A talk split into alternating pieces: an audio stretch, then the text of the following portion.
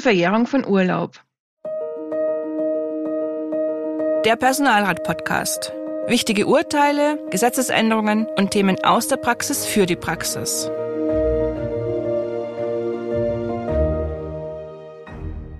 Hallo und herzlich willkommen zur heutigen Podcast-Folge Der Personalrat.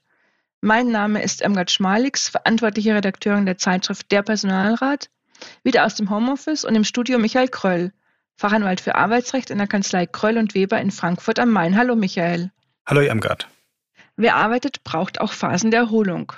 Auf diese Kurzformel lässt sich das Grundrecht auf bezahlten Urlaub zusammenfassen. Kaum ein Thema hat die Gerichte in den letzten Jahren mehr beschäftigt als der Erholungsurlaub. Nun hat das Bundesarbeitsgericht eine bisher nicht geklärte Frage beantwortet, ob und unter welchen Voraussetzungen nicht genommener Urlaub verjährt. Michael, worum ging es denn bei der Entscheidung? Eine Arbeitnehmerin hatte in den Jahren 2013 bis 2017 ihren Jahresurlaub nie vollständig in Anspruch nehmen können. Nach dem Ende des Arbeitsverhältnisses verlangte sie die Abgeltung der noch offenen 101 Urlaubstage. Das Arbeitsgericht sah einen Großteil der Urlaubsansprüche als verjährt an. Das Landesarbeitsgericht urteilte hingegen, dass sich der Arbeitgeber nicht auf die Einrede der Verjährung berufen könne. Das Landesarbeitsgericht hatte der Arbeitnehmerin also die Abgeltung des vollen Urlaubsanspruchs zugestanden. Wie hat das nun das Bundesarbeitsgericht entschieden? Das Bundesarbeitsgericht gab der Arbeitnehmerin Recht. Grundsätzlich kann auch der gesetzliche Urlaubsanspruch verjähren. Es gelten nämlich auch dafür die Verjährungsvorschriften aus dem bürgerlichen Gesetzbuch. Urlaubsansprüche verjähren innerhalb von drei Jahren.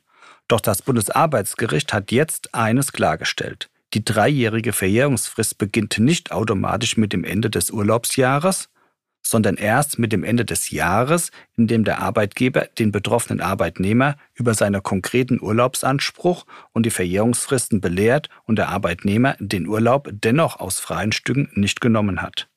Hier hat der Arbeitgeber nicht auf die Verjährungsfristen hingewiesen, damit begann die dreijährige Verjährungsfrist erst gar nicht zu laufen. Auch wenn die Entscheidungsgründe noch nicht vorliegen, ist klar, dass sich das Bundesarbeitsgericht bei seiner Entscheidung auf europäisches Recht stützt. Zumal es den Europäischen Gerichtshof ja auch schon vorab um eine Entscheidung angefragt hatte. Ja, so ist es. In dem Vorabentscheidungsersuchen legte das Bundesarbeitsgericht dem Europäischen Gerichtshof die Frage vor, ob das europäische Recht die Verjährung des Urlaubsanspruchs nach Ablauf der regelmäßigen Verjährungsfrist gestattet wenn der Arbeitgeber den Arbeitnehmer nicht durch entsprechende Aufforderung und Hinweise tatsächlich in die Lage versetzt, seinen Urlaubsanspruch auszuüben. Die Entscheidung des Europäischen Gerichtshofs aus dem September 2022 hierzu ist sehr eindeutig. Nein.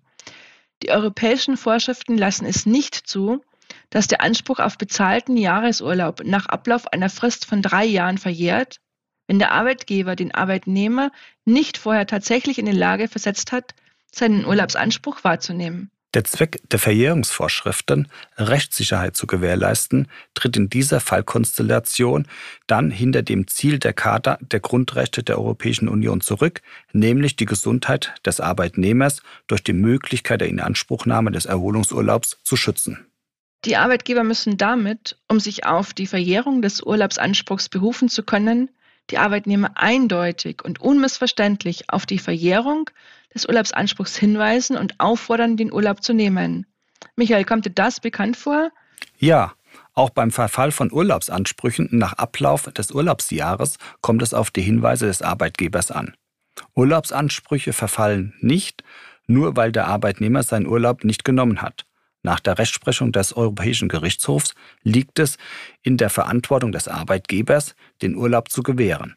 Das verpflichtet ihn, die Arbeitnehmer klar und rechtzeitig über den Verfall der Urlaubsansprüche aufzuklären und aufzufordern, den Urlaub zu nehmen. Das ist wichtig. Schließlich geht es beim Erholungsurlaub, wie der Name schon sagt, um Erholung, damit Gesundheitsschutz.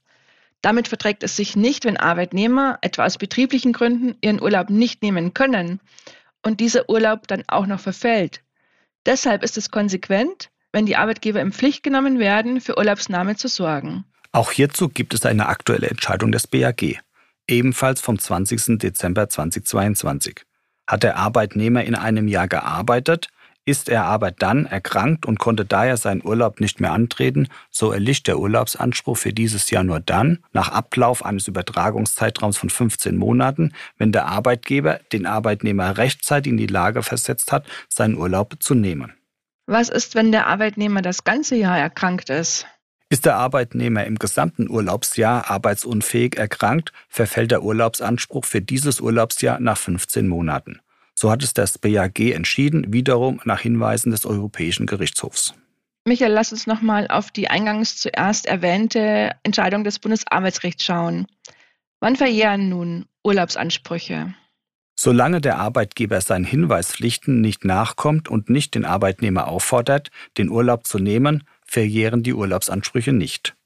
Beschäftigte können dann bei Beendigung des Arbeitsverhältnisses die Abgeltung des bisher nicht genommenen Urlaubs verlangen. Und das auch noch nach vielen, vielen Jahren. Kommt der Arbeitgeber hingegen seinen Aufforderungs- und Hinweispflichten nach, verjähren die Urlaubsansprüche drei Jahre nach Ende des Urlaubsjahres. Irmgard, was gibt's denn Neues in der aktuellen Ausgabe von der Personalrat? In der Januarausgabe geht es unter anderem um das Thema Kündigung. Eine ohne Beteiligung der zuständigen Personalvertretung ausgesprochene Kündigung ist ausnahmslos unwirksam. Mehr dazu lesen Sie in dem Beitrag von Eleonora Storm Sieben Fakten zur Beteiligung bei Kündigungen. Und falls Sie noch kein Abonnent unserer Zeitschrift Der Personalrat sind, finden Sie in den Shownotes alle wichtigen Infos. Abonnieren Sie doch auch den Podcast und lassen Sie uns eine Bewertung da. Das war es für diese Ausgabe. Ich danke Ihnen für Ihr Interesse und dir, Michael, für deine Erläuterungen. Immer wieder sehr gerne. Auch ich danke fürs Zuhören. Bis zum nächsten Mal.